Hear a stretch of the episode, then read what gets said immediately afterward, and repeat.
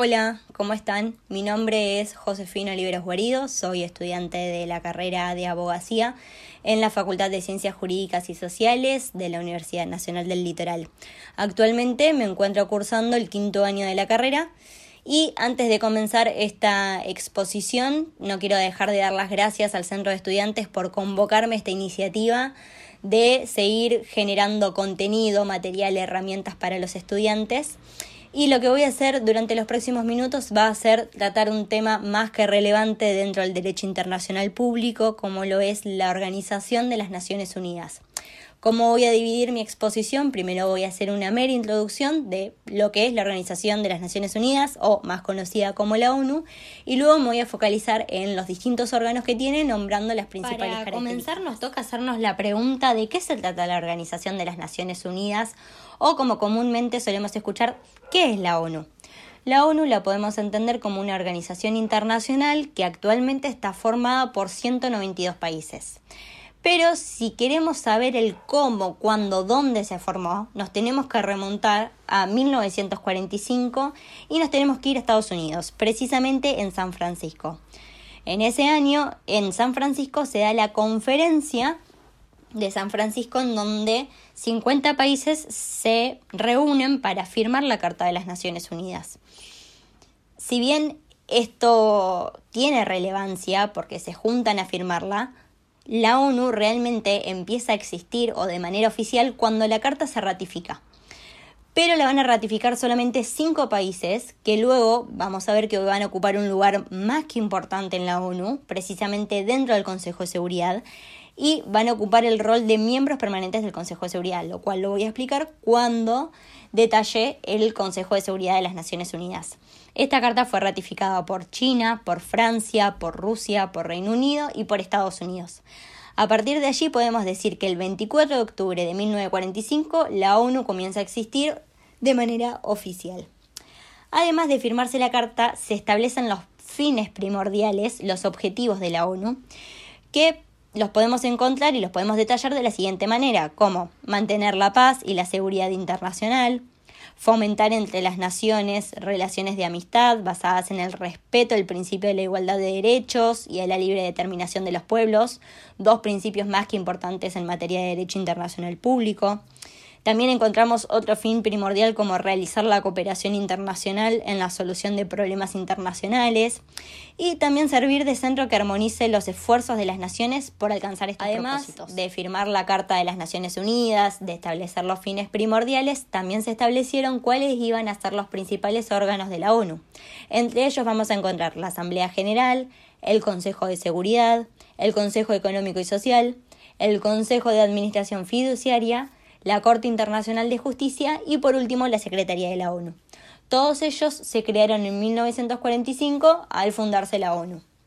En primer lugar vamos a detallar la Asamblea General, que la podemos entender como el órgano representante, normativo y deliberativo de la ONU.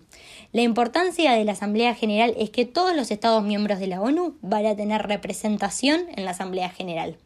Todos los años tienen sesiones tienen una sesión anual que tiene lugar en el mes de septiembre y se da en la sede de Nueva York. Y durante los primeros días se realiza un debate general en el que participan y hablan numerosos Un órgano más que importante dentro de la Organización de las Naciones Unidas es el Consejo de Seguridad, ya que tiene la responsabilidad nada más ni nada menos que de mantener la paz y la seguridad internacional. Este, a diferencia de la Asamblea General, cuenta solo con 15 miembros y estos 15 miembros se están conformados por 5 miembros permanentes y 10 no permanentes. Si recuerdan, hace unos minutos yo había dicho que 5 países que habían ratificado la Carta de las Naciones Unidas a partir de ese momento adquirían una gran importancia dentro de la ONU. Si los recordamos, estos cinco países que ratificaron la Carta son Estados Unidos, Francia, Rusia, Reino Unido y China. ¿Cuál es la importancia de estos cinco miembros permanentes, además de que son fijos, que no rotan, a diferencia de los diez no permanentes? Es que no solamente tienen un voto por votación, sino que además cuentan con el poder de veto, que el poder de veto se traduce en la posibilidad de o el permiso que se les da de evitar la aprobación de cualquier resolución sustantiva. Pero además la importancia que tiene el Consejo de Seguridad es que dirige la labor de determinar la existencia de amenazas contra la paz o de actos de agresión. Lo que hace el Consejo de Seguridad frente a un conflicto es que pide a las partes involucradas que se lleven a un acuerdo primero y en principal por medios pacíficos y recomienda métodos de ajuste o términos de acuerdo. En algunos casos también, ya cuando tenemos un conflicto instalado, lo que puede hacer el Consejo de Seguridad es enviar los cascos azules o las operaciones para el mantenimiento de la paz. También en algunos casos lo que puede hacer el Consejo de Seguridad es puede recurrir a la imposición de sanciones e incluso a la autorización del uso de la fuerza para mantener o restablecer la paz y la seguridad de la ONU, que sin dudas ha adquirido mucha importancia dentro de los últimos años, es el Consejo Económico y Social. Este órgano es el encargado de tratar los asuntos económicos, sociales y medioambientales de la ONU. Este, a diferencia de la Asamblea General que tenía representación de todos los Estados miembros, a diferencia del Consejo de Seguridad que solo tiene la participación de 15 miembros, este cuenta con 54 miembros, que estos van a ser elegidos por la Asamblea General para que se establezcan en periodos de tres años. Este Consejo Económico y Social es el núcleo de la reflexión, del debate y el pensamiento innovador acerca del desarrollo sostenible.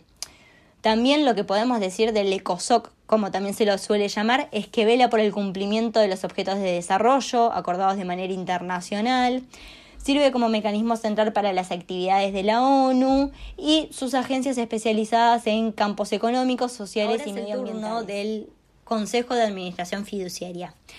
Este órgano se estableció en 1945 y tenía como misión la de supervisar internacionalmente a 11 territorios fideicomisados y asegurar que se les preparaba, se los ayudaba para la autonomía y la independencia de esos territorios.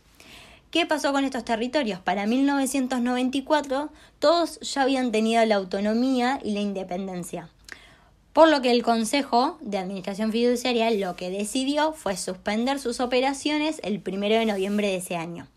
¿Qué es lo que hicieron? A través de una resolución, el Consejo modificó su reglamento para eliminar la obligación anual de reunirse y acordó reunirse según lo requiriera la ocasión sea por decisión propia o del presidente o por petición de la mayoría de los miembros de la Asamblea General o el Consejo de Seguridad. Por otro lado, y ya casi estamos terminando con los órganos de la ONU, nos queda uno más que importante que es la Corte Internacional de Justicia, que este es el órgano judicial principal de las Naciones Unidas.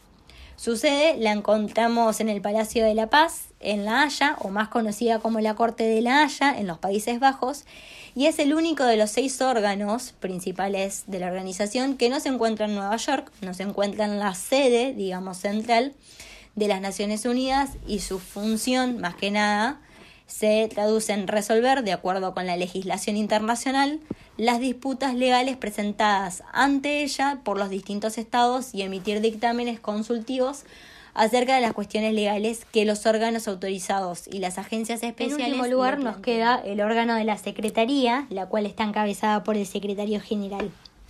A este órgano lo podemos traducir como la cara visible de las Naciones Unidas. Actualmente quien es secretario general es el portugués Antonio Gutiérrez, quien comenzó su periodo de secretario en el 2017 y va a finalizar en el 2021. Tiene una sola posibilidad de ser reelegido por cinco años más, ya que es la duración del cargo. Y este es nombrado por la Asamblea General a recomendación del Consejo de Seguridad.